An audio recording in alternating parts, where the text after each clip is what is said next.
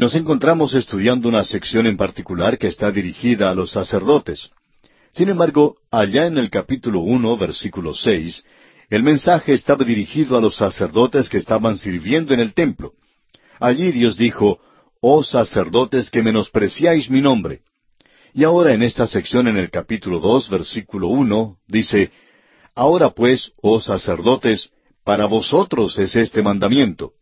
Y continúa diciendo en el versículo dos, Si no oyereis, y si no decidís de corazón dar gloria a mi nombre, ha dicho Jehová de los ejércitos, enviaré maldición sobre vosotros y maldeciré vuestras bendiciones, y aún las he maldecido, porque no os habéis decidido de corazón. Es decir, que el pecado principal de los sacerdotes era que ellos despreciaban el nombre de Dios. Y en segundo lugar, ellos desobedecían a Dios. Estaban en desobediencia para con Dios. Ahora ellos estaban despreciando su nombre y ya tratamos con esto bastante en nuestro programa anterior, pero en realidad no le hemos dado bastante énfasis aquí. Hemos mencionado esos animales enfermos que ellos traían y ofrecían como sacrificio a Dios. La verdadera condenación de eso no era el valor del sacrificio, no era porque ellos estuvieran dando algo a Dios que no tuviera valor. Él les estaba diciendo esto y les reprochaba esto porque no estaban andando como debían. Más adelante vamos a encontrar esto y Él les hará una pregunta muy directa. La pregunta es esta. ¿Robará el hombre a Dios? Y vamos a hablar en cuanto al diezmo y en cuanto a nuestra relación con Dios hoy, según es expresada en nuestra forma de dar. Pero aquí el énfasis no es en el valor de la ofrenda, sino en realidad en el carácter de la ofrenda. La ofrenda o sacrificio se hacía sobre el altar. Cuando estudiamos allá el libro de Levítico, vimos allí cinco grandes sacrificios que se mencionan, y cada uno de ellos señalaba al Señor Jesucristo. Y lo que creemos nosotros, que es más impresionante de todo esto, es el carácter de la ofrenda. Cada ofrenda tiene que representar a aquel que viene, si era santo, manso, sin mancha, apartado de pecado, quien era perfecto, quien tenía que serlo. Y señalaba hacia aquel que era el Hijo de Dios. Hasta las ofrendas que no son de olor suave señalaban hacia eso. Ahora la forma en que ellos estaban despreciando el nombre de Dios es que ofrecían a Dios un sacrificio de un animal enfermo, un animal que no era perfecto, y eso no señalaba hacia el Señor Jesucristo.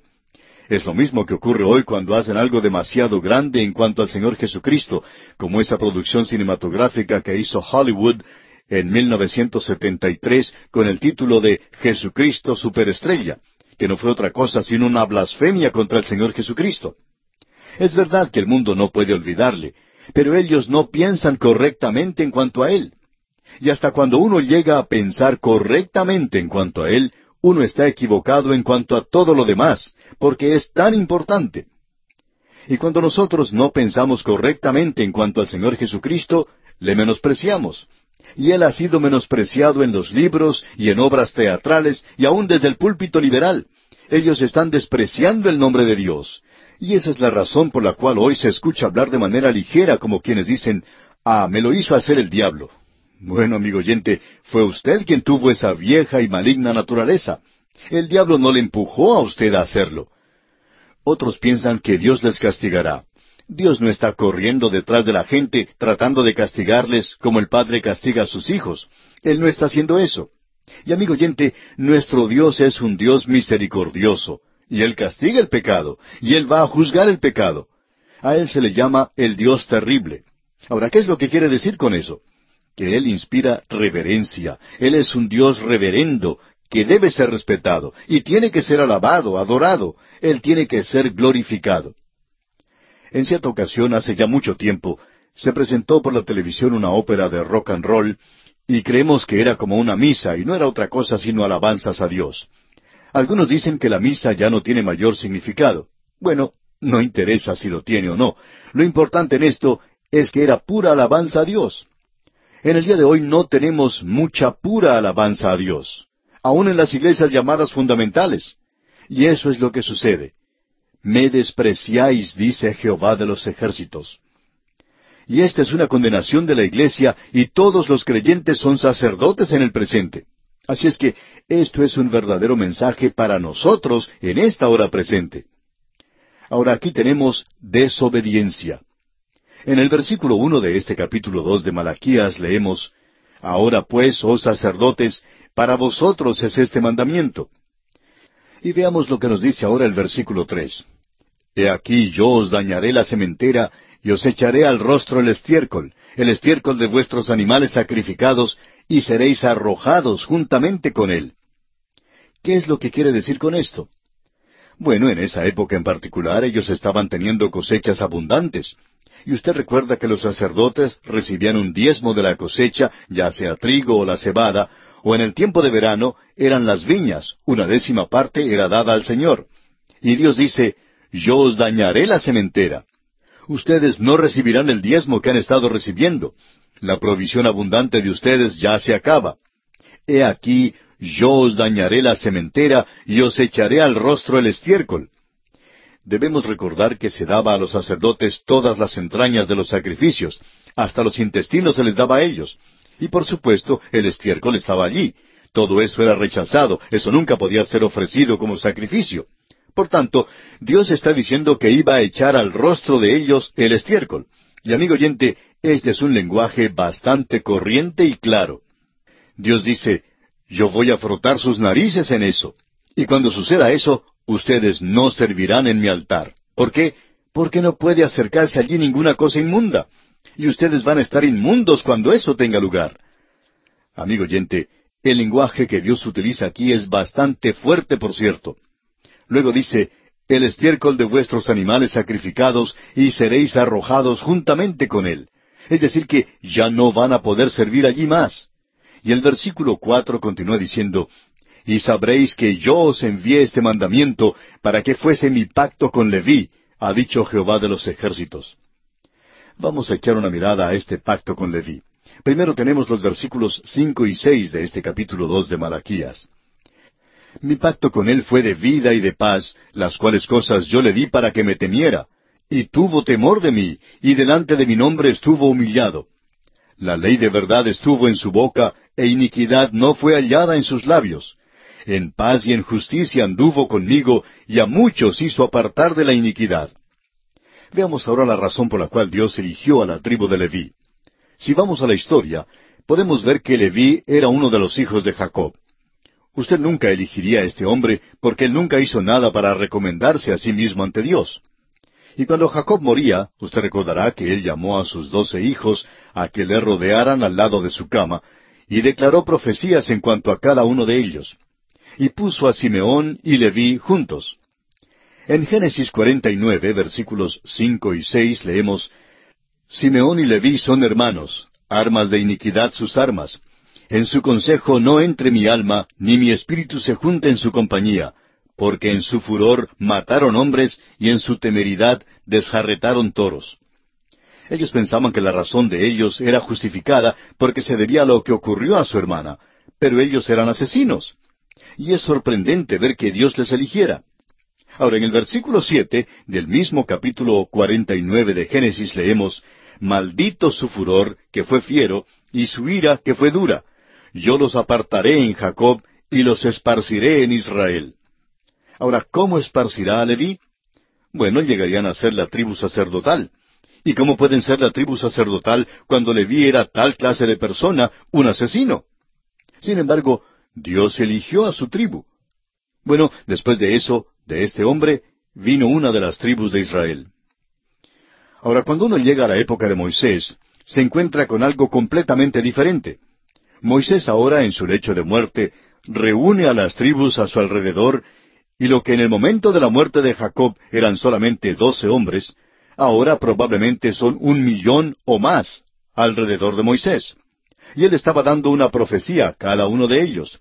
Esto lo encontramos allá en Deuteronomio capítulo 33, versículos ocho al once, y allí leemos, A Leví dijo, Tu tumim y tu urim sean para tu varón piadoso, a quien probaste en masa, con quien contendiste en las aguas de Meriba, quien dijo de su padre y de su madre, Nunca los he visto, y no reconoció a sus hermanos, ni a sus hijos conoció, pues ellos guardaron tus palabras y cumplieron tu pacto.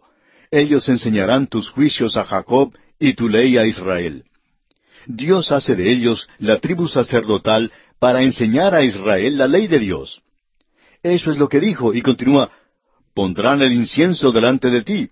O sea que ellos ofrecerán una oración por los hijos de Israel. Y sigue, y el holocausto sobre tu altar, y ese sacrificio señala hacia Cristo. Luego dice, bendice, oh Jehová, lo que hicieren, y recibe con agrado la obra de sus manos. Hiere los lomos de sus enemigos y de los que lo aborrecieren, para que nunca se levanten. Este es el pacto que Dios hizo con Leví. Él tiene que enseñarle a Israel, tiene que servirle en el altar, ofrecer incienso, oración y ofrecer el holocausto sobre el altar, aquello que señala hacia Cristo. Eso era el principio. Pero ¿qué pasó después del regreso? Bueno, Él está dispuesto a cerrar sus ojos ante aquellos animales enfermos. Él está despreciando el nombre de Dios. Está desobedeciendo a Dios y por tanto, ¿cómo puede enseñar la palabra de Dios a la gente? Eso es lo que Dios está diciendo. ¡Qué cambio el que ha tenido lugar! Después de setenta años de cautividad, Leví no ha aprendido su lección. Y en el versículo cinco de este capítulo dos de Malaquías leemos Mi pacto con él fue de vida y de paz, las cuales cosas yo le di para que me temiera, y tuvo temor de mí, y delante de mi nombre estuvo humillado. Él le temía a Dios, pero esta gente no le temía. Dice, la ley de verdad estuvo en su boca. Él enseñó la verdad de Dios. Pero estos sacerdotes en esta ocasión no estaban enseñando la verdad de Dios. Ellos estaban quebrantando los mandamientos de Dios en lugar de enseñarlos y cumplirlos. Y eso es lo que Dios está diciendo ahora. Y en el versículo seis Dios dice, En paz y en justicia anduvo conmigo, y a muchos hizo apartar de la iniquidad. O sea, Él fue un buen ejemplo para esta gente. Pero ahora ha ocurrido un gran cambio. Y esta es una aplicación para el presente, amigo oyente. Nosotros no estamos sirviendo a Dios hasta cuando aprendamos a darle reverencia a su nombre y a no despreciar su nombre. Esto quiere decir que debemos elevar a Cristo. Él dijo, y yo, si fuere levantado de la tierra, a todos atraeré a mí mismo. ¡Qué cuadro más maravilloso el que tenemos aquí! Sigamos ahora con el versículo siete de este capítulo dos de Malaquías. Porque los labios del sacerdote han de guardar la sabiduría, y de su boca el pueblo buscará la ley, porque mensajero es de Jehová de los ejércitos. Aquí nuevamente tenemos esta palabra mensajero o ángel. Y Leví o los sacerdotes deben ser los mensajeros de Jehová de los ejércitos. Y cuando lleguemos al libro de Apocalipsis, veremos allí el ángel de la iglesia en Éfeso. ¿Con quién está hablando allí? Con el líder de ese lugar, aquel que está enseñando la palabra de Dios. Y eso es lo importante. Resumiendo esto entonces, permítanos presentar nuestra interpretación. Creemos que la obligación única del pastor de la iglesia es enseñar la palabra de Dios. Y que Dios tenga misericordia de la iglesia, que hace de él un hombre de relaciones públicas, que va de un lado para otro, dedicando su tiempo a la administración, cuando debería estar estudiando y enseñando la palabra de Dios. No nos sorprende, pues, ver la situación de las iglesias cuando están en cosas así. En cierta ocasión un diácono llamó a un pastor anciano ya jubilado, criticando a su propio pastor de su iglesia, diciendo que pasaba demasiado tiempo estudiando, que no administraba la iglesia para nada. El pastor anciano le preguntó si él era un diácono, y él respondió que sí. Entonces, ¿ha visitado usted a los enfermos? Respondió que no porque estaba muy ocupado. El pastor le dijo entonces que esa era su tarea, la tarea del diácono es la de visitar a los enfermos. Ellos tienen que estar a cargo de la administración de la iglesia. Esa no es la tarea del pastor. La tarea del pastor es la de enseñar la palabra de Dios.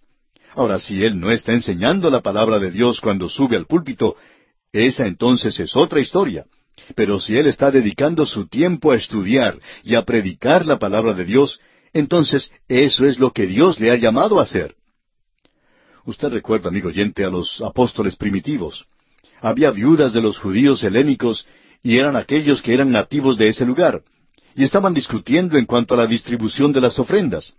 Y presentaron eso a los apóstoles. Y ellos hicieron un trabajo maravilloso. Dijeron, ustedes nombren diáconos y nosotros nos dedicaremos a estudiar la palabra de Dios. Y eso es importante, amigo oyente. El autor de estos estudios bíblicos, el doctor J. Vernon McGee, decía que él se encontraba en una posición de privilegio porque había terminado su ministerio dentro de la iglesia. Ahora se podía inclinar ante los demás predicadores con mucha ventaja y le daba gracias al Señor por no haber tenido que llevar a cabo la tarea que tenía antes. No tenía que ver con la administración, sino que dedicaba la mayor parte de su tiempo a estudiar la palabra de Dios mucho más que antes. Y le daba gracias a Dios por ello. Y si hubiera tenido que regresar al ministerio, decía, pasaría más tiempo que antes estudiando la palabra de Dios. Y amigo oyente, ese es el trabajo del pastor, del leví, y eso era lo que no estaba haciendo esta gente, estos sacerdotes. Ahora, en el versículo ocho de este capítulo dos de Malaquías leemos Mas vosotros os habéis apartado del camino, habéis hecho tropezar a muchos en la ley, habéis corrompido el pacto de Leví, dice Jehová de los ejércitos. O sea, ustedes no están enseñando la palabra como deberían hacerlo. Y el versículo nueve continúa por tanto, yo también os he hecho viles y bajos ante todo el pueblo, así como vosotros no habéis guardado mis caminos, y en la ley hacéis acepción de personas. Hubo un día cuando a los ministros se les escuchaba en esa tierra, pero ese día ha pasado ya. Ahora solo el liberal tiene voto en la televisión, y gracias a Dios que no han monopolizado la radio y todavía quedan algunas voces buenas en la televisión, pero en la mayoría de los casos siempre se le pide a un liberal que vaya allí. ¿Por qué? Bueno, Dios dijo que eso sucedería cuando el ministerio, es decir, los ministros, no presentan la palabra de Dios. Ahora, a partir del versículo diez, tenemos algo diferente. Aquí Malaquías no está hablando ya más a los sacerdotes, sino a la gente. Él está hablando con el pueblo y les está hablando en cuanto a un pecado que han cometido cuando regresaron a esa tierra. Vamos a comenzar viendo lo que nos dice el versículo diez del capítulo dos. Dice, ¿No tenemos todos un mismo Padre? ¿No nos ha creado un mismo Dios? ¿Por qué pues nos portamos deslealmente el uno contra el otro, profanando el pacto de nuestros padres? Aquí Malaquías no está hablando a los sacerdotes, sino a la gente. Él está hablando al pueblo. Este es el pecado que la gente ha cometido cuando regresaron a esa tierra. Y luego continúa en el versículo once diciendo, Prevaricó Judá y en Israel y en Jerusalén se ha cometido abominación, porque Judá ha profanado el santuario de Jehová que él amó y se casó con hija de Dios extraño. Es decir, que era una mujer pagana que adoraba en idolatría. Fue entonces cuando entró la idolatría al reino del norte a través del casamiento de Acab con Jezabel. Ella era la hija del sumo sacerdote de Baal allá en Sidón. Ella era Sidonia. Así es como comenzó esto, y estaba repitiéndose otra vez. Y amigo oyente, esta gente ha regresado a esa tierra y a su alrededor. Según lo dice Nehemías, había toda clase de personas que vivían en esa tierra en ese entonces. Y algún joven israelita, que ya era casado, de repente veía una muchacha extranjera muy bonita y entonces él decidía librarse de la esposa que ya tenía y casarse con esa extranjera. Continuemos nuestra lectura y veamos lo que nos dicen los versículos doce hasta la primera parte del versículo catorce. Jehová cortará de las tiendas de Jacob al hombre que hiciere esto, al que vela y al que responde, y al que ofrece ofrenda a Jehová de los ejércitos. Y esta otra vez haréis cubrir el altar de Jehová de lágrimas, de llanto y de clamor. Así que no miraré más a la ofrenda para aceptarla con gusto de vuestra mano. Mas diréis, ¿por qué? Porque Jehová ha testiguado entre ti y la mujer de tu juventud. Como usted nota, amigo oyente, él se había casado con una joven cuando él también era joven. Luego él avanza en edad y sale de allí, es decir, viaja entre los paganos. ¿Y qué sucede? Leamos la segunda parte del versículo catorce. Porque Jehová ha testiguado entre ti y la mujer de tu juventud, contra la cual has sido desleal, siendo ella tu compañera y la mujer de tu pacto. Es decir, que ellos habían estado casados y era una ceremonia religiosa, no civil. Habían sido unidos por el sacerdote. Ahora, el versículo quince es un versículo importante que nos dice, ¿no hizo él uno, habiendo en él la abundancia de espíritu? ¿Y por qué uno? Porque buscaba una descendencia para Dios. Guardaos pues en vuestro espíritu, y no seáis desleales para con la mujer de vuestra juventud. ¿No hizo él uno? pregunta. ¿Y por qué uno? Este siempre ha sido un pasaje difícil de interpretar. Y opinamos que el doctor Charles Feinberg tiene razón cuando dice que la explicación natural es que el profeta está hablando aquí del divorcio. Y la referencia que tenemos aquí es a la institución original del matrimonio por Dios mismo, y vamos a ver esto más adelante, donde Dios los hizo uno. Ahora, cuando este joven estuvo casado con esta muchacha, en el tiempo de su juventud, Dios les hizo uno, porque buscaba, dice, una descendencia para Dios. Guardaos pues en vuestro espíritu, y no seáis desleales para con la mujer de vuestra juventud, es decir, poniéndola a un lado, divorciándose de ella y casándose con otra. El problema que existía en Israel en esa época es prevalente en nuestro día también, en nuestra cultura contemporánea. Y nosotros hemos cambiado mucho nuestro punto de vista en los años recientes en cuanto a esto. Suponemos que el divorcio es uno de los temas más controversiales que cualquier maestro de la Biblia tenga que responder hoy. Existe una confusión en cuanto a lo que la Biblia dice en realidad sobre este problema. Y hay muchas diferencias e interpretaciones muy diversas en cuanto a esto. O sea, amigo oyente, si nos permite usar una expresión común, debemos decir que esto es verdaderamente una papa caliente. Ahora queremos decir en primer lugar que uno no puede decir que no hay base para el divorcio, de que no hay base para eso. Nosotros pensamos que esa es una posición que no se puede mantener, y es la posición que la Iglesia hace cien años habría tomado en un ciento por ciento, a pesar de lo que la palabra de Dios tenía que decir. El Señor Jesucristo dejó en claro dos cosas. Una es que Moisés había permitido el divorcio a causa de la dureza del corazón de las gentes pero que también había una base muy clara para el divorcio y es la fornicación. Es la infidelidad de parte del hombre o de la mujer. Veamos lo que nos dice un conocido pasaje del Nuevo Testamento. El capítulo 19 del Evangelio según San Mateo, versículos tres al cinco, dicen, Entonces vinieron a él los fariseos tentándole y diciéndole, ¿Es lícito al hombre repudiar a su mujer por cualquier causa? Él respondiendo les dijo, ¿No habéis leído que el que los hizo al principio, varón y hembra los hizo, y dijo, Por esto el hombre dejará padre y madre, y se unirá a su mujer, y los dos serán una sola carne? O sea que él menciona la creación original del hombre y de la mujer. Y allí es donde necesitamos ir ahora, amigo oyente, y lo vamos a hacer dentro de unos instantes. Sigamos ahora leyendo lo que nos dice el capítulo 19 del Evangelio según San Mateo, y en los versículos seis al ocho leemos, Así que no son ya más dos, sino una sola carne. Por tanto, lo que Dios juntó, no lo separe el hombre. Le dijeron, ¿por qué pues mandó Moisés dar carta de divorcio y repudiarla? Él les dijo, por la dureza de vuestro corazón, o sea, por la fría, encallecida y pecaminosa naturaleza del hombre, el divorcio era permitido. Y dice, por la dureza de vuestro corazón, Moisés os permitió repudiar a vuestras mujeres. Mas al principio no fue así. Moisés había dado una base muy amplia, digamos, para el divorcio. Y el versículo nueve dice, Y yo os digo que cualquiera que repudia a su mujer, salvo por causa de fornicación, y se casa con otra, adultera, y el que se casa con la repudiada, adultera. Ahora es interesante notar lo que los discípulos dijeron después de esto, porque el versículo diez dice, le dijeron sus discípulos, si así es la condición del hombre con su mujer, no conviene casarse. Es decir, si es tan estricta la cosa. Entonces él les dijo, no todos son capaces de recibir esto, sino aquellos a quienes es dado. Y entonces él señaló la libertad que tenemos, pues hay eunucos que nacieron así del vientre de su madre.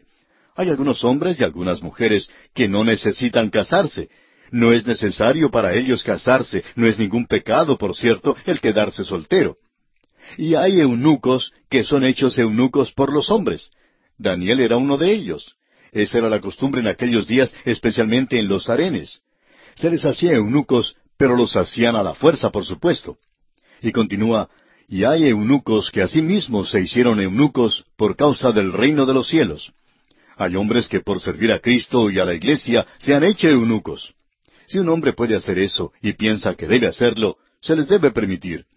Conocemos a varios predicadores que nunca se han casado. Algunos, cuando son jóvenes, piensan que pueden dedicarse completamente al ministerio de esta manera, y algunos deciden quedarse solteros, pero luego se dan cuenta que no lo pueden hacer. Esta es una situación, amigo oyente, en la cual uno tiene mucha libertad. Pero lo importante aquí es que Cristo dijo que hay una base para el divorcio, y es la fornicación. Dentro de algunos momentos vamos a ver que Moisés hizo la base bastante amplia. Ahora el apóstol Pablo aparentemente presenta el asunto de la fornicación de una manera muy clara y lo muestra con un problema que se presentó en la iglesia en Corinto. Veamos lo que nos dice ahora en su primera epístola a los Corintios, capítulo siete, y quisiéramos tratar con esto en todo detalle. Como usted sabe, tomamos la posición de que el apóstol Pablo se había casado y que su esposa probablemente había fallecido y él no se volvió a casar. Y creemos que este pasaje que vamos a ver ahora presenta esto de una manera muy clara.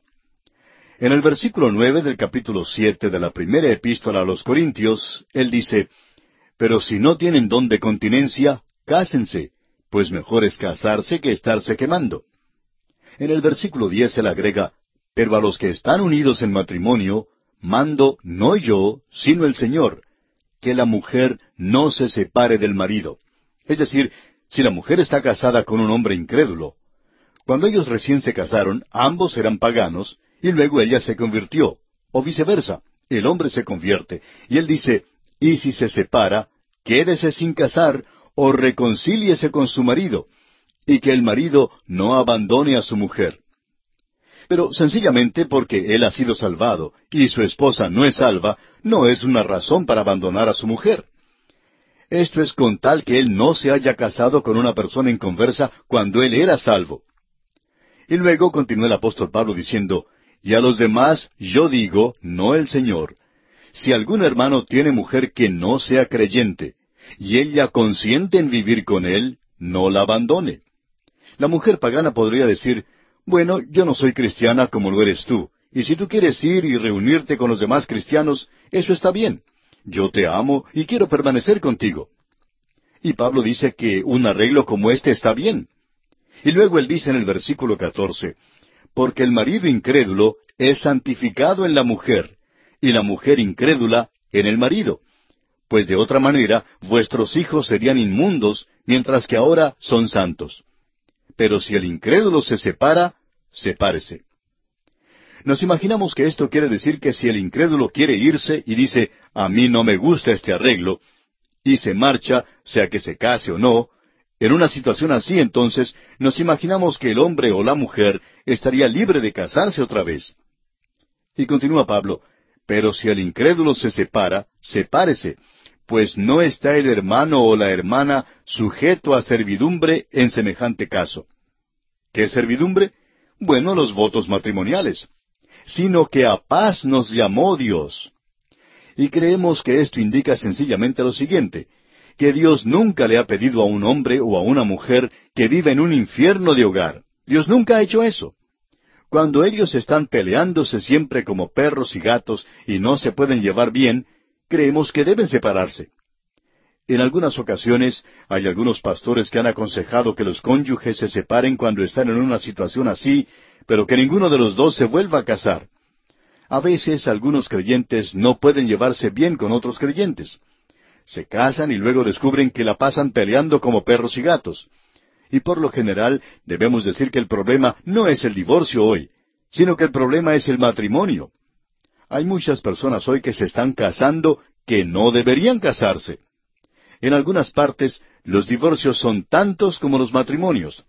No sabemos qué sucederá cuando los divorcios superen a los matrimonios. Eso va a ser realmente algo si llega a suceder. Ahora, lo importante es que Dios nos ha llamado a paz. Por tanto, el hogar no es un cuadrilátero de boxeo, no es un lugar para el karate, no es un lugar para pelea, sino que es un lugar para el amor. Veamos ahora lo que Moisés dice cuando él estableció esta ley del divorcio. Lo vemos allá en el capítulo 24 de Deuteronomio y en el versículo uno leemos, Cuando alguno tomare mujer y se casare con ella, si no le agradare por haber hallado en ella alguna cosa indecente, es decir, que ella no es una mujer virgen, él descubre que ha sido engañado, eso sería causa de divorcio. Dice, le escribirá carta de divorcio y se la entregará en su mano y la despedirá de su casa. Y pensamos nosotros que esa era la causa para el divorcio. Pero ellos, de usted, habían ampliado esto tanto que si ella quemaba demasiado las tostadas, ya eso era suficiente para divorciarse en aquellos días. Muchos de los rabinos estaban enseñando eso en esos días. Se divorciaban por cualquier cosa. Pero Moisés no quiso decir eso. Dijo, si no le agradare por haber hallado en ella alguna cosa indecente. O sea, si ella no era virgen. Si ella no era lo que decía ser. Es decir, que él había sido engañado. Y ella se había aprovechado de él. Por supuesto que una cosa así crearía problemas en el hogar, produciría muchos problemas y peleas. Ahora veamos lo que dicen los versículos dos y tres de este capítulo veinticuatro de Deuteronomio. Y salida de su casa podrá ir y casarse con otro hombre. Pero si la aborreciere este último y le escribiere carta de divorcio y se le entregare en su mano, tiene que haber algo realmente malo con la pobre mujer si nadie quiere quedarse casado con ella y todos la rechazan. Y dice, y la despidiere de su casa, o si hubiere muerto el postrer hombre que la tomó por mujer, no podrá su primer marido que la despidió volverla a tomar para que sea su mujer después que fue envilecida, porque es abominación delante de Jehová, y no has de pervertir la tierra que Jehová tu Dios te da por heredad. Es decir, que esto sería una prostitución progresiva. Y eso existe hoy, especialmente ocurre entre los artistas. Hemos oído de una mujer que se ha casado y divorciado siete veces ya. Conocemos el caso de una artista muy conocida que en el mismo día que se casó se divorció. Eso es prostitución progresiva, amigo oyente. Eso es todo lo que es. Esto es algo que pone en ridículo los votos matrimoniales. Ahora, ¿cuál es el ideal de Dios para el hombre? Para ver esto debemos leer lo que dice allá Génesis capítulo dos, versículo veinte, ya que el Señor Jesucristo nos dijo que no era así desde el principio. Dios nunca tuvo la intención de que hubiera divorcio, pero a causa del pecado del hombre se lo permitió. Ahora alguien quizá diga, bueno, el divorcio es algo pecaminoso, y por cierto que lo es, amigo oyente. También lo es el asesinato y muchas otras cosas, pero un asesino puede ser salvo. Ese que estaba crucificado al lado del Señor Jesucristo fue salvo, y él también era un ladrón. Los ladrones pueden ser salvos, y las personas divorciadas también pueden salvarse. Algunos opinan hoy que cuando una persona ha sido divorciada y que cuando llega a ser salva, que ya no puede casarse más. Amigo oyente, si esa persona hubiera cometido un asesinato o un robo, puede ser salva. Y también puede casarse otra vez si ha obtenido el divorcio antes de haber sido salva. Y creemos que esto es lo que el Señor Jesucristo infería. Veamos ahora lo que nos dice Génesis 2.20. Dice, Y puso Adán nombre a toda bestia y ave de los cielos, y a todo ganado del campo, mas para Adán no se halló ayuda idónea para él.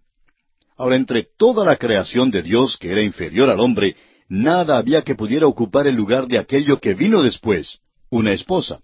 Es decir, que Dios había creado todas las cosas y criaturas por pares. Ahora, en aquello que estaba sobre el hombre, los ángeles, por cierto que el hombre no podía encontrar una ayuda idónea entre ellos. Así es que estaba solo. Y opinamos que Dios permitió que Adán pasara por un largo período de soledad para que él pudiera apreciar que necesitaba a alguien allí, que sólo la mitad de él había sido creada en realidad al principio. Ahora usted puede notar que él necesita una ayuda que sea idónea para él. Ningún animal podía ocupar ese lugar, tampoco ningún ángel podía ocuparlo pero él necesitaba a alguien que fuera como él, si bien diferente. Una ayuda idónea para él significa una ayuda que fuera conveniente, apropiada para él, alguien que le correspondiera. Él es solamente una mitad y necesita la otra mitad para juntarse y así poder ser uno. Eso era lo que Dios tenía en mente. Y es por eso que Dios les creó de esa manera. A veces nos molesta un poco escuchar a personas que se comportan como si el sexo fuera algo realmente malo. Por supuesto que es algo malo cuando se lo toma fuera del matrimonio. Después de todo, ¿quién fue el que pensó en cuanto al sexo? Fue Dios quien pensó en cuanto al sexo. Él fue quien creó al hombre y a la mujer. Y ese es un arreglo maravilloso, el que Él tiene en mente. Ahora, en el versículo 21 de este capítulo 2 de Génesis leemos, Entonces Jehová Dios hizo caer sueño profundo sobre Adán, y mientras éste dormía, tomó una de sus costillas y cerró la carne en su lugar. Ahora, ¿por qué Dios hizo esto? ¿Por qué no formó a la mujer del polvo de la tierra como hizo con Adán? Ella sería diferente. Ella es como él. Así es que ella tiene que salir del hombre, porque el hombre no es una persona completa en realidad. Ella fue hecha de la costilla del hombre.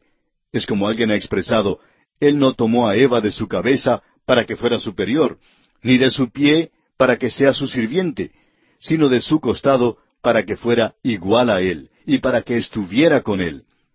Y la Escritura no conoce nada en cuanto a esta idea de la liberación de las mujeres o de la inferioridad de las mujeres.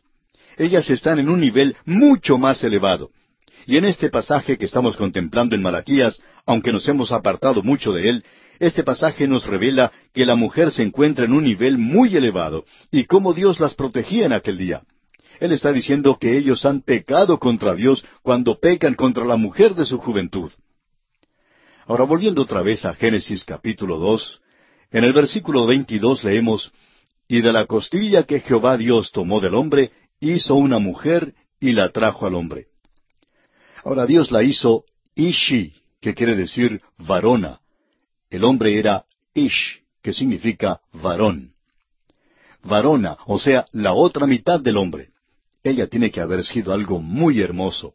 Y Dios la trajo y se la entregó al hombre. Amigo oyente, aquí tenemos un matrimonio que fue hecho por Dios y que Dios bendijo. Este es un matrimonio hecho en los cielos y va a dar resultado. Vamos a continuar con el versículo diez. Y estamos observando aquí que el pueblo está siendo reprendido por sus pecados sociales. Esto tiene que ver con la familia. En los últimos dos o tres programas hemos tratado específicamente con el tema del divorcio. Pero ahora queremos tratar de manera específica con cada uno de estos versículos que nos llevan a considerar este gran tema, y es un gran tema porque es muy pertinente y es un problema prevalente en la hora en que vivimos. Ahora, la primera parte del versículo diez comienza diciendo, ¿No tenemos todos un mismo Padre? Y hay muchos que tratan de decir que aquí Malaquías se está refiriendo a Abraham, porque él está hablando específicamente a Israel y muy definitivamente a Judá. Y siendo que eso es cierto, ha habido quienes, quizás sin mucha justificación, han dicho que es Abraham. Pero creemos que la siguiente pregunta aclara mucho que aquí está hablando en cuanto a Dios, ya que dice, ¿no nos ha creado un mismo Dios? Él presenta claramente cómo Dios es el Padre. Dios es un Padre por creación, pero el hombre perdió eso. Adán fue el Hijo de Dios, pero después de la caída, él tuvo un hijo a su propia semejanza, no a la semejanza de Dios, sino a la semejanza de su naturaleza caída. Así es que cuando Él llega a hablar a la nación de Israel, uno no encuentra a Dios hablando específicamente de israelitas individuales como si fueran sus hijos, sino que Él habla de un cuerpo múltiple como lo es en una nación. Él habla a la nación de Israel como hijo. Él dice, como expresa Isaías, Israel mi hijo. Bueno, esa es la nación, no es una persona individual. Aun aquellos dos hombres que eran tan destacados en el Antiguo Testamento, como lo fueron David y Moisés, no fueron llamados hijos, sino que se llamaba a Moisés mi siervo y a David mi siervo. Nunca fue Moisés mi hijo o David mi hijo. Nosotros hemos llegado a ser los hijos de Dios por medio de la fe en el Señor Jesucristo. Ahora aquí dice, ¿no tenemos todos un mismo Padre? es decir, por creación. Todos somos seres humanos. Esto es algo que se ha enfatizado mucho en el mundo en el presente, y creemos que eso está correcto. Todos somos seres humanos. En cierta ocasión un hombre que hablaba por la televisión y que ciertamente era incrédulo, decía que todos somos seres humanos y que deberíamos demostrar consideración el uno con el otro. Bueno, eso es cierto, en lo que él expresó tenía razón. Usted es un ser humano, y yo soy un ser humano, y yo debería darle a usted los mismos derechos y privilegios y respeto que quisiera recibir para mí mismo. ¿No tenemos todos un mismo Padre? ¿No nos ha creado un mismo Dios? Todos somos creación de Dios. Ahora la última parte del versículo diez dice, ¿Por qué pues nos portamos deslealmente el uno contra el otro, profanando el pacto de nuestros padres? Ahora aquí tenemos a este pueblo que había sido elegido y están quebrantando el pacto de Dios. Ellos estaban portando deslealmente el uno con el otro. No andaban bien con Dios y tampoco andaban bien el uno con el otro. Y eso es cierto del hombre en el presente también. Debemos decir que hay muchas personas que son incrédulas de las cuales uno no se puede confiar. Y debemos decir desafortunadamente, ya que hemos pasado la mayor parte de nuestra vida dentro de la iglesia, que hay muchos en la iglesia de los cuales uno no se puede confiar, no se puede tener ninguna confianza en ellos. ¿Por qué? Porque se portan deslealmente. Y no hay nada que perjudique más la causa de Cristo en el presente que las luchas internas en la iglesia, las dificultades que existen en la iglesia y el hecho de que algunos líderes están persiguiendo a los otros líderes. Esto es algo muy trágico en realidad. No importa lo evangelista que pueda ser una iglesia, el testimonio es completamente nulo cuando están luchando el uno contra el otro en el seno de la iglesia. Luego él continúa hablando de manera muy específica en el versículo once donde dice, prevaricó Judá. Y sabemos de lo que él está hablando aquí. La tribu de Judá y alrededor de Jerusalén y en Israel, todas las doce tribus están incluidas. Jerusalén es la capital. Y este versículo once del capítulo dos de Malaquías dice, Prevaricó Judá, y en Israel y en Jerusalén se ha cometido abominación, porque Judá ha profanado el santuario de Jehová que él amó, y se casó con hija de Dios extraño. Dios es un Dios santo, y Él ama la santidad. Dios no ama el pecado, Él aborrece el pecado. Dios va a señalar de manera muy directa de lo que Él está hablando aquí. Dice, y se casó con hija de Dios extraño. Ya hemos tratado con esto. Los hombres estaban abandonando a sus propias esposas y a su alrededor habían estas hermosas muchachas extranjeras y ellos se volvían a casar con esas muchachas, pero estas jóvenes estaban sirviendo a deidades paganas, y ellas fueron las que trajeron la idolatría a Israel, a la nación. Así es como entró al principio. Así es como Balaam pudo maldecir a Israel. Él no podía maldecirla al principio porque Dios no se lo permitía. Pero él pudo lograr que Balac diera consejos malos, incorrectos a Israel. Él dijo que las hijas de Moab deberían casarse con los hijos de Israel. Y esto nuevamente trajo el castigo de Dios sobre ellos. Y eso, amigo oyente, es algo que se presenta a través de toda la palabra de Dios. Y hablando honradamente, creemos que eso es lo que significa en el libro de Génesis.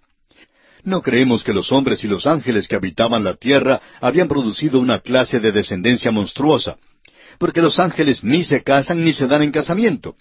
Lo que aquí se presenta es una vida impía.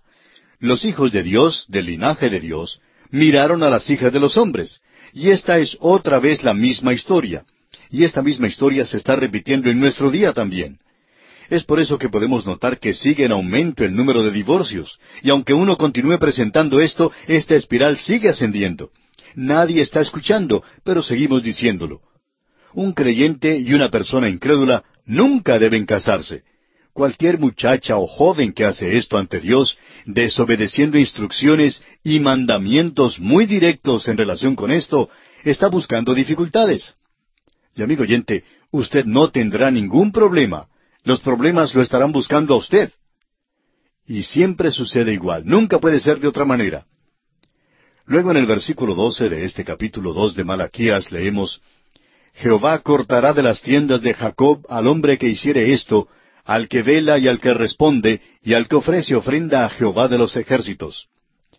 Usted puede apreciar que no hace ninguna diferencia que esta persona esté llevando a cabo algún rito si continúa viviendo en el pecado.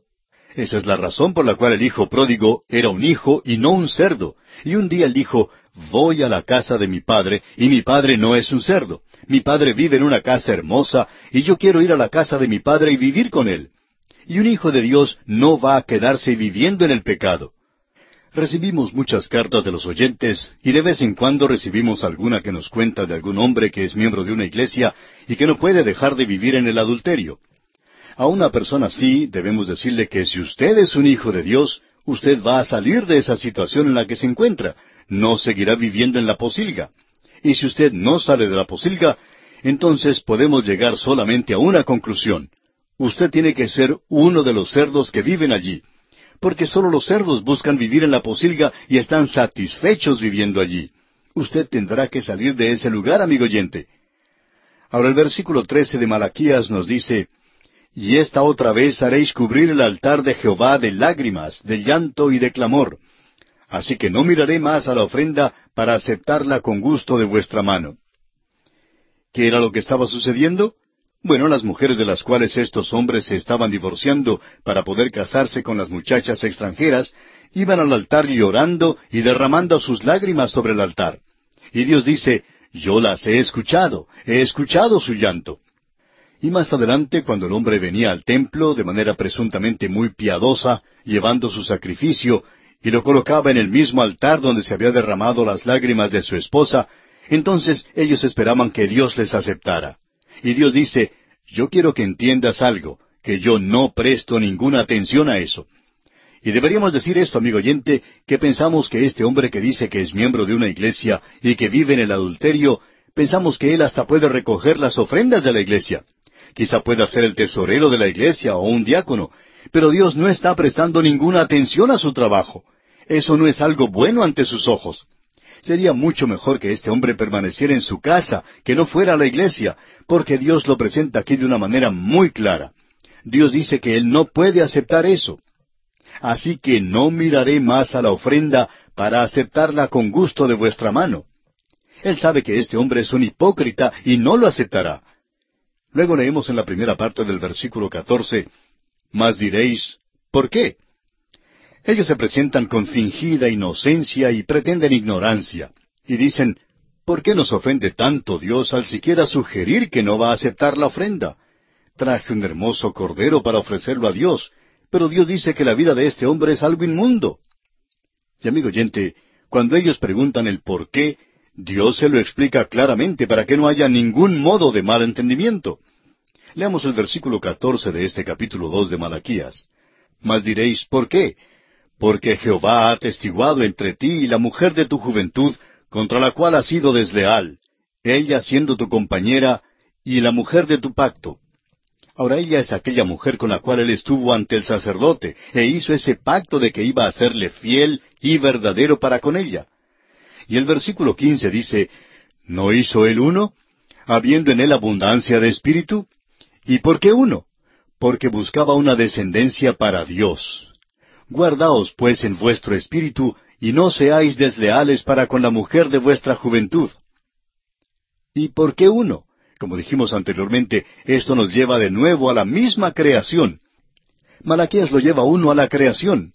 El Señor Jesucristo allá en el capítulo 19 del Evangelio según San Mateo los llevó a ellos también a la creación. Asimismo el apóstol Pablo los llevó a ellos a la creación del hombre y la mujer. Allí uno puede encontrar el propósito original de Dios. La mujer iba a ser una ayuda idónea para el hombre. Ella debe ser parte de él. Él no es un hombre sin ella. Adán no sabía lo que era sino hasta cuando Dios le trajo a Eva. Luego él supo que era un hombre y supo que ella era una mujer y ella supo que él era un hombre y que ella era una mujer. Ellos eran uno, cada uno era la mitad del otro. Y cuando un hombre y una mujer, amigo oyente, pueden llegar a ese punto, como se expresa en el libro del Cantar de los Cantares, mi amado es mío y yo suya, amigo oyente, cuando un hombre y una mujer pueden decir eso, ellos han arribado. Ese es un lugar verdaderamente feliz, es una relación gloriosa. Y esa es la intención y el propósito de Dios. Ahora Malaquías dice aquí que Dios los ha hecho uno. Él los hizo uno. Él los hizo uno en el bebé que nace. Adán es una mitad y Eva es la otra mitad. Y juntos ellos hacen uno. Y amigo oyente, no pasó mucho tiempo cuando Adán y Eva habían poblado muy bien el lugar en el que vivían en la tierra. ¿No hizo el uno habiendo en él abundancia de espíritu? ¿Y por qué uno? porque buscaba una descendencia para Dios. Y amigo oyente, usted puede apreciar que ella tenía que ayudarle a él. Ella tenía que ser como él era. Y esa es la razón por la cual una jovencita no debe casarse con un joven a no ser que él crea como ella cree, porque ambos tienen que ir por el mismo camino. Y uno puede descubrir que es muy duro si uno es hijo de Dios y el otro no lo es. Joven amigo, amiga señorita, si usted opina que puede ganarle a él para Cristo después de haberse casado, o ganarla a ella, ¿no se da cuenta que antes de casarse es cuando usted tiene mayor influencia sobre la otra persona? Amiga oyente, un joven enamorado hace cualquier cosa para agradar a la joven con la cual desea casarse. Si usted desea esperar hasta haberse casado, él no estará entonces tan dispuesto a complacerla. Así es que usted tiene que ganarle antes del casamiento, porque después no va a suceder. Y usted tendrá problemas, y problemas graves. Aquí dice este versículo, ¿no hizo él uno, habiendo en él abundancia de espíritu? ¿Y por qué uno? Porque buscaba una descendencia para Dios. Por amor a la familia. Un hogar donde ha habido un divorcio o donde había poligamia en el pasado no es un lugar adecuado para criar hijos. Es un lugar difícil. Guardaos pues en vuestro espíritu y no seáis desleales para con la mujer de vuestra juventud. Dios dice que este era el matrimonio que Él había honrado, y que uno no tiene ningún derecho de quebrantarlo o destruirlo por motivos pecaminosos, es decir, casándose con estas mujeres extrañas. Para comenzar, Dios había prohibido eso. Dios había establecido eso específicamente en su palabra y en la ley, que ellos no deberían casarse con los paganos. Usted recuerda lo que leímos allá en el libro de Nehemías cuando lo estudiamos, que después de haber edificado los muros de Jerusalén, él tuvo que regresar a su trabajo en la capital de Media y de Persia, donde servía al rey ya que era su copero. Después de haber estado allí por algún tiempo, Nehemías salió de vacaciones, y en su viaje él se encontró con que Tobías, el enemigo de Dios, había preparado una cámara en los atrios de la casa de Dios, del templo, porque el hijo del sumo sacerdote se había casado con la hija de Tobías. Y usted sabe lo que hizo Nehemías. Él fue a ese lugar y arrojó todos los muebles a la calle e hizo que limpiaran el lugar y volvieran a colocar allí los utensilios de la casa de Dios. Y amigo oyente, quizá usted diga que eso era muy duro y quizá no era muy diplomático que digamos. Y en realidad no lo era, pero por cierto que se limpió el templo. Y sería bueno tener laicos hoy que se mantuvieran bien firmes por la palabra de Dios. Esto es algo realmente extraordinario. Ahora, en el versículo 16 de este capítulo 2 de Malaquías leemos, Porque Jehová Dios de Israel ha dicho que él aborrece el repudio y al que cubre de iniquidad su vestido, dijo Jehová de los ejércitos. Guardaos pues en vuestro espíritu y no seáis desleales. Una de las cosas más hermosas en el Antiguo Testamento es que cuando un hombre se casa con una muchacha, toma su capa y la coloca sobre ella. Eso indicaba que él la iba a proteger. Usted recuerda aquello que se describe allá en el hermoso libro de Ruth. Ruth era una viuda, y según la ley mosaica, ella podía reclamar a Booz como pariente cercano que la redimiera. Él no podía pedirle a ella que se casara con él. Ella tenía que reclamar eso. Así es que Noemí, a quien le gustaba ser de esas personas casamenteras, la envía a la era de Booz y le dice, Tú tienes que ir allí y esperar hasta que termine toda la ceremonia religiosa que están llevando a cabo. Y cuando él se acueste, notarás el lugar donde se acuesta, e irás y descubrirás sus pies y te acostarás allí, y él te dirá lo que hayas de hacer. Ahora todos los hombres se acostaban así como los radios de una rueda, protegiendo ese montón de trigo que habían reunido y con el cual habían estado trabajando. Noemí le dijo, Te acostarás allí. Y aconteció que a la medianoche se estremeció aquel hombre, y se volvió, y aquí una mujer estaba acostada a sus pies. Entonces él dijo, ¿quién eres? Y ella respondió, Yo soy Ruth tu sierva, extiende el borde de tu capa sobre tu sierva. Es decir, que ella le estaba pidiendo a él su protección como pariente que le pudiera redimir. O sea que le estaba pidiendo que se casara con ella. Y eso es lo que el hombre le ofrece a una mujer en el matrimonio, su protección y su amor. Y ella le ofrece su devoción y su vida a él. Ese es el cuadro que tenemos de Cristo y la Iglesia. Ahora, en el versículo 17, el último versículo del capítulo 2 de Malaquías, tenemos algo que es digno de mención. Dice, Habéis hecho cansar a Jehová con vuestras palabras. Y no podemos menos que sonreír ante una expresión como esta. Dios dice, estoy tan cansado de esas oraciones largas y presuntamente piadosas que ustedes hacen. Estoy tan cansado de los testimonios que ustedes dan. Ustedes me cansan en realidad. Como usted recuerda, amigo oyente, ellos le habían dicho a Dios que estaban cansados. Y entonces Dios les dice ahora que Él estaba más cansado que ellos, que ellos le aburrían con esas reuniones y servicios hipócritas que llevaban a cabo para Dios. Y podemos estar seguros de que Malaquías va a continuar calentando el puchero, por así decirlo, va a mantener la caldera hirviendo. Este es un libro tremendo, amigo oyente, y un gran libro del Antiguo Testamento. Y volvemos hoy a esta sección donde el Señor está reprendiendo a la gente a causa de sus pecados sociales. Más adelante Él les reprenderá por sus pecados religiosos. Pero aquí él trata con los pecados sociales que tienen que ver con el hogar y con la familia. Y de manera específica, él ha indicado en el versículo once de este capítulo dos, prevaricó Judá, y en Israel y en Jerusalén se ha cometido abominación, porque Judá ha profanado el santuario de Jehová que él amó. ¿Y qué fue lo que hicieron ellos? Bueno, aquí se nos presenta de una manera llana y clara que no deja lugar a dudas. En la segunda parte de este mismo versículo once dice, y se casó con hija de Dios extraño. Es decir, que se casaron con mujeres paganas. Ahora, ¿qué podemos decir en cuanto a sus propias mujeres? Bueno, el Señor les dice aquí en el versículo trece de este capítulo dos de Malaquías, y esta otra vez haréis cubrir el altar de Jehová de lágrimas, de llanto y de clamor, así que no miraré más a la ofrenda para aceptarla con gusto de vuestra mano. Bueno, ellos habían hecho a un lado a sus propias esposas, se habían divorciado de ellas, se habían casado con las muchachas paganas que habían conocido. Pero aún así continuaban yendo al altar, al templo, para adorar y llevar sacrificios. Y Dios dice, Así que no miraré más a la ofrenda para aceptarla con gusto de vuestra mano. Y en el versículo catorce agrega, Mas diréis, ¿por qué? Porque Jehová ha testiguado entre ti y la mujer de tu juventud, contra la cual has sido desleal, siendo ella tu compañera y la mujer de tu pacto. Note usted que dice, Mas diréis, ¿por qué? Y otra vez ellos se sienten heridos y con una nota de sorpresa dicen, ¿Por qué? Nosotros somos gente buena. Vamos al templo a adorar. Y entonces él dice claramente en este versículo catorce que hemos leído, leámoslo otra vez, Mas diréis, ¿por qué?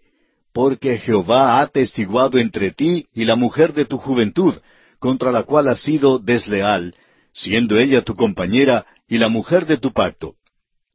Ahora la mujer de tu juventud es la primera esposa. Algunos expositores bíblicos consideran que el siguiente versículo, el versículo quince de este capítulo dos de Malaquías, es el más difícil de todo este libro. Bueno, si usted es un predicador sencillo, como lo somos nosotros, solo tiene un significado, porque eso es lo que dice, y leemos aquí en la primera parte del versículo quince, ¿no hizo él uno? Es decir, un hombre y una mujer. Leamos todo este versículo quince que dice, ¿No hizo él uno, habiendo en él abundancia de espíritu? ¿Y por qué uno? Porque buscaba una descendencia para Dios. Guardaos pues en vuestro espíritu, y no seáis desleales para con la mujer de vuestra juventud. Dios dice que Él ha rechazado sus sacrificios porque andaban mal en la familia. Ellos habían dejado de lado la mujer de su juventud para poder casarse con estas mujeres paganas. Y ese era el propósito de esto. En nuestro programa anterior observamos lo que el Señor Jesucristo dijo y señaló como una razón definitiva y específica para el divorcio. Y esa razón, como cualquiera otra, era a causa de la dureza del corazón de los hombres y las mujeres debido al pecado que había entrado en el mundo. Y luego el apóstol Pablo presenta claramente lo que deben hacer cuando un creyente y un incrédulo se casan. Y nos damos cuenta que el Señor no estaba hablando en cuanto a una situación así sino que estaba hablando a gente que era de la misma raza, y todos, se supone, adoraban al mismo Dios. Pero el apóstol Pablo dice, para beneficio del creyente de Corinto, porque algunos que se habían convertido allí ya estaban casados. ¿Y qué es lo que ellos debían hacer? Bueno, si el incrédulo desea permanecer contigo y pueden tener un hogar donde hay paz y felicidad, entonces deben continuar. Pero si eso es imposible, si el incrédulo decide apartarse y se marcha, entonces el creyente no está bajo ninguna obligación. Y por esa razón nosotros creemos que se permitiría el divorcio. Ahora este pasaje de Malaquías es el pasaje más largo que tenemos en el Antiguo Testamento en este tema del divorcio. Dios no ha dado una base muy amplia para el divorcio bajo la ley, como pudimos observar en nuestro programa anterior, allá en el capítulo 24 de Deuteronomio. La base que él presentó en ese capítulo es de si el hombre o la mujer eran hallados indecentes. Esa es una expresión genérica que incluye tanto al hombre como a la mujer. Es decir, que si la mujer encontraba algo indecente en el esposo, también sería aplicable. Y aquí tenemos algo que opinamos nosotros ha sufrido negligencia y es algo importante. Y es aquello que anda mal hoy. Y no es tanto este asunto del divorcio hoy, sino es el hecho de que hay algunos que se están casando, es decir, aquellos que se están casando y que no deberían hacerlo. Permítanos ilustrar esto con parte de una carta que nos ha llegado de una de nuestras oyentes, en la cual nos dice que ella aprendió del Señor algo que nunca hubiera aprendido si no se hubiera visto privada por un tiempo de la palabra de Dios a través de las transmisiones radiales debido al cierre de la emisora que transmitía los programas. Ella dice que comenzó a sentir un hambre, un hambre muy profunda por el conocimiento que sólo se encuentra en la palabra del Dios vivo y verdadero. Y dice ella que cierta noche, como a las dos de la mañana, se despertó y despertó a su esposo y compartió con él el hambre que tenía por Cristo. Ella pensaba que conocía a Cristo, pero no le había permitido a él tomar el control de su vida. Luego de haber orado, ella fue llenada con una paz más allá de lo que se puede describir. Ella dice que el matrimonio de ella es algo lindo y todo a causa de Cristo. Dice que su esposo había aceptado a Cristo cuando solo tenía siete años de edad, y que sería imposible describir en realidad todas las bendiciones que han recibido juntos desde aquella noche cuando hicieron esa oración. Y el Señor, cuando da a sus hijos, da de manera abundante. ¿Ve usted, amigo oyente? Es el matrimonio lo que es importante. Y uno no puede corregir ciertas situaciones cuando andan mal desde el comienzo. Así es que hay que regresar al principio mismo. El Señor Jesucristo fue al principio, y el apóstol Pablo hace referencia a eso. Y en el versículo quince de este capítulo dos, Malaquías está haciendo referencia a esto también. ¿No hizo él uno? Es decir, uno solo. Adán y Eva eran uno. Eso es lo importante de notar de nuestra parte. En nuestro programa anterior vimos que no había ayuda idónea para Adán. Él no tenía ninguna ayuda de este mundo inferior a él, es decir, ese mundo animal. Tampoco pudo encontrar compañía en los ángeles. Como pudimos ver, Dios tomó entonces una costilla de Adán, y esto no es un relato insensato. Pero, ¿por qué no hizo Dios a la mujer del polvo de la tierra como hizo al hombre? Bueno, porque Él quiere señalarle al hombre de manera muy directa que la mujer es parte del hombre. El hombre es sólo una mitad del hombre sin la mujer. Y ese es el cuadro que tenemos. Como dijimos, ella no fue sacada de su cabeza para que fuera superior, tampoco fue sacada de sus pies para que fuera su sierva. Ella ha sido tomada de su lado para ser su compañera. Ella es su ayuda. Juntos van a llegar a ser uno solo. Ahora, ¿cómo puede uno más uno ser igual a uno? Bueno, esa es la aritmética de Dios, y es correcta, digamos de paso. Ahora, en el versículo 23 del capítulo 2 de Génesis leemos, Dijo entonces Adán, Esto es ahora hueso de mis huesos y carne de mi carne, esta será llamada varona, porque del varón fue tomada. Ahora, ¿qué es la mujer? Bueno, en hebreo la palabra para hombre es ish. Por lo tanto, ella es isha. Es el otro lado. Nosotros le llamamos masculino y femenino, pero es sencillamente la otra mitad de él, la otra parte del hombre. Él dijo, Esto es ahora hueso de mis huesos y carne de mi carne. Esta será llamada varona, porque del varón fue tomada. Por tanto, dejará el hombre a su padre y a su madre, y se unirá a su mujer, y serán una sola carne. Y esto, amigo oyente, excomulga a las suegras y a los suegros, los quita, los aparta de esa nueva familia que se forma. No entraremos en esto hoy, pero pensamos que muchas personas están recibiendo una instrucción equivocada, porque una de las cosas en cuanto al matrimonio es que establece una nueva creación, y no tiene nada que ver con la mamá y el papá uno los ha dejado a ellos y serán una sola carne. Ahora, ¿cómo van a ser ellos una sola carne? Allí está el hombre y la mujer. La mujer fue tomada del hombre. Bueno, van a ser una sola carne en la criatura que vendrá. Ellos van a ser uno. En realidad, lo que tenemos aquí es que uno más uno es igual a uno. Este es un verdadero problema matemático. Y se nos dice aquí, y estaban ambos desnudos. Adán y su mujer y no se avergonzaban. Esto era antes de que el pecado hubiera entrado al mundo. Y ninguno miraba al otro con lujuria o deseo, porque hasta ese momento ellos eran inocentes. Pero ellos podían verse el uno al otro y podían conocerse. Externamente ellos, por cierto, que se conocían el uno al otro. Ellos no se miraban el uno al otro de manera lujuriosa. Pero aquí tenemos a un hombre y a una mujer. Y él la contemplaba a ella con ternura y con amor. Eso es exactamente lo que el apóstol Pablo nos dice en su epístola a los Efesios. Y ella le contemplaba a él con respeto y con amor. Es decir, que ella podía decir que éste era el hombre para ella. Y lo importante es que la creación de Eva hizo de Adán un hombre. Y la presencia de Adán hizo de Eva una mujer, una mujer completa, un hombre completo. El apóstol Pablo, escribiendo a los Efesios, tiene mucho que decir en cuanto a esto. Quisiéramos observar lo que dice este pasaje porque hay algo aquí que se ha mal entendido. Nos referimos a lo que dice el capítulo cinco de la epístola a los Efesios.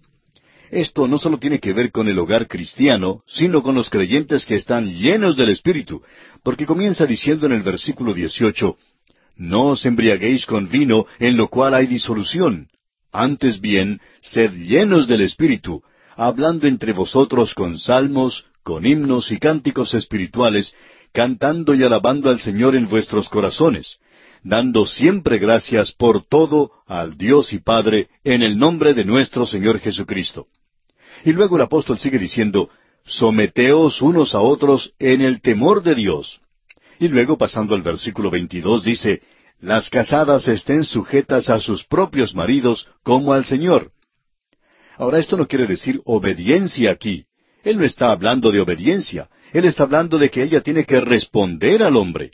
Ella es la otra parte del hombre, pero por necesidad de dirección el hombre es la cabeza de la mujer. ¿Por qué? Porque hace falta tener una cabeza. Ahora, no es que ésta sea una monstruosidad con dos cabezas. Y sigue diciendo el apóstol, así como Cristo es cabeza de la iglesia, la cual es su cuerpo, y Él es su Salvador. Así que, como la iglesia está sujeta a Cristo, así también las casadas lo estén a sus maridos en todo. Y esto está basado en lo siguiente. Maridos, amad a vuestras mujeres. Hay algunos que opinan que a la mujer se le pide que sea obediente a un alcohólico y que le siga hasta cuando va a la cantina. Si usted piensa que eso es lo que el apóstol Pablo está diciendo aquí, amigo oyente, entonces permítanos decirle que usted está completamente equivocado y debe leer todo esto. Dice, Maridos, amad a vuestras mujeres. Esta es la clase de esposo al cual ella debe responder.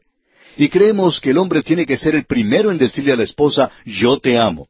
Y entonces, cuando él dice esto, ella debe responder, yo te amo también. Y esto nos lleva a decir lo siguiente, que no hay tal cosa como frigidez en la mujer. Esto ha sido malentendido, porque si ella tiene al esposo apropiado, entonces ella responderá a ese hombre que la trata a ella de la manera correcta, y él es su esposo en el Señor.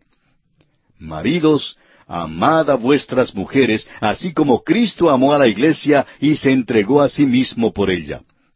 Creemos que los jóvenes del día de hoy necesitan mucha más instrucción que la que están recibiendo y no necesitan recibirla en una escuela pública porque lo único que se glorifica allí es el sexo.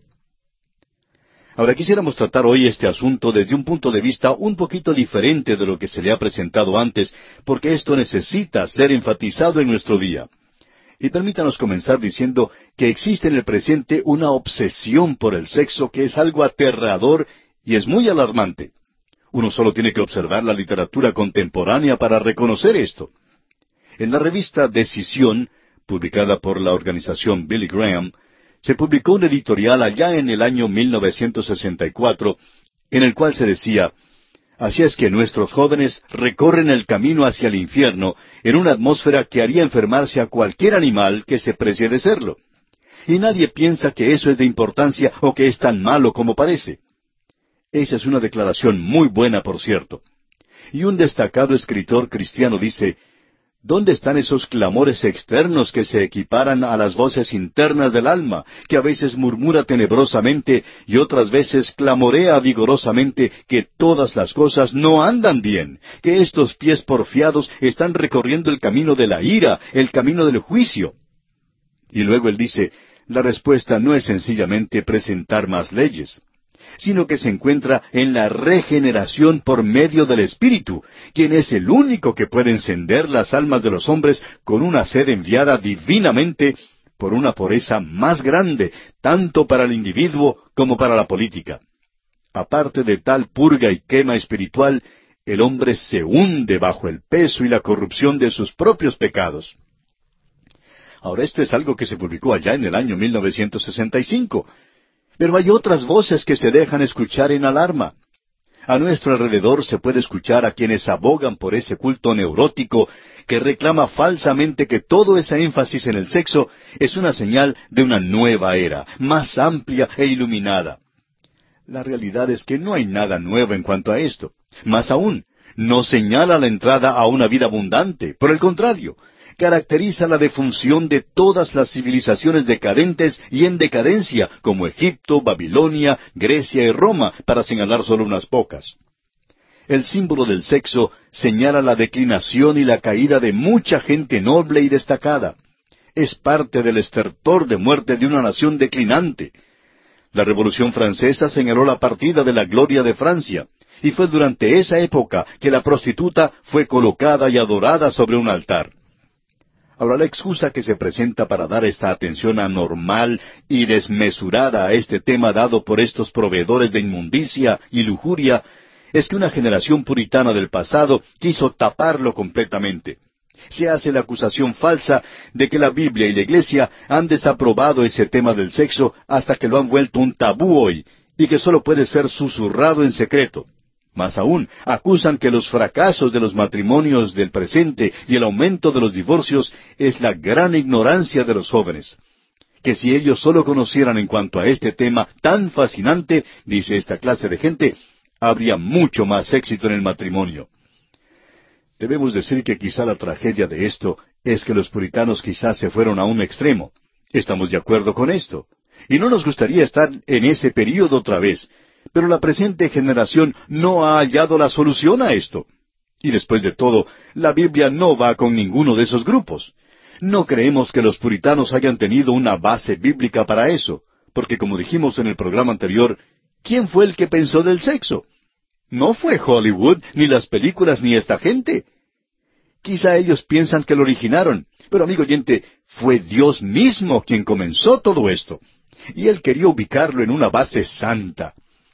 Hay personas que están tratando de promover que los jóvenes tienen que leer todos los libros pornográficos que se presentan.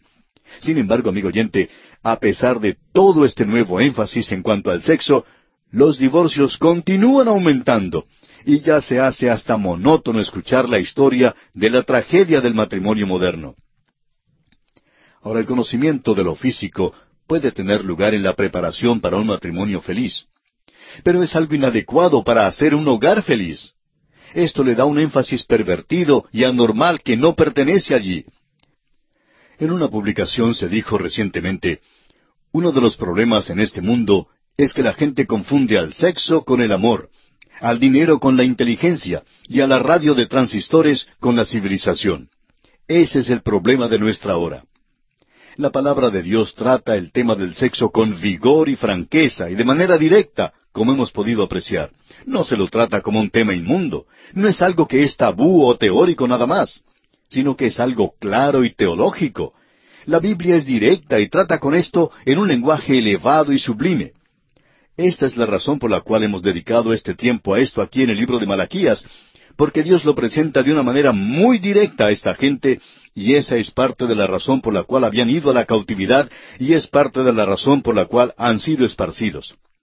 Pensamos, por tanto, que ya es hora de que se escuche a Dios. Pensamos que ya ha pasado mucho tiempo sin que desde el púlpito se diga lo que Dios tiene que decir sobre este tema, pero es necesario colocarlo en su lugar correcto. En el principio fue Dios mismo quien creó al hombre y a la mujer. Fue quien trajo la mujer al hombre. Y nos gusta mucho esta idea. No hubo necesidad que Él le diera una lección a Adán. Dios los bendijo y el matrimonio llegó a ser algo sagrado, santo y puro. Y amigo oyente, esa es la única relación entre el hombre y la mujer que Dios bendice en esta tierra. Él no nos ha prometido bendecir ninguna otra relación. Él dice que el matrimonio se lleva a cabo según su plan. Él nos bendecirá a nosotros aquí y habrá entonces felicidad completa. Dios quiere que sus hijos sean felices en sus matrimonios. Él tiene un plan y propósito para cada uno de nosotros si solamente escuchamos lo que Él nos dice. Permítanos referirnos a un versículo de las Escrituras aquí y queremos terminar diciendo esto. Pero tengo contra ti que has dejado tu primer amor.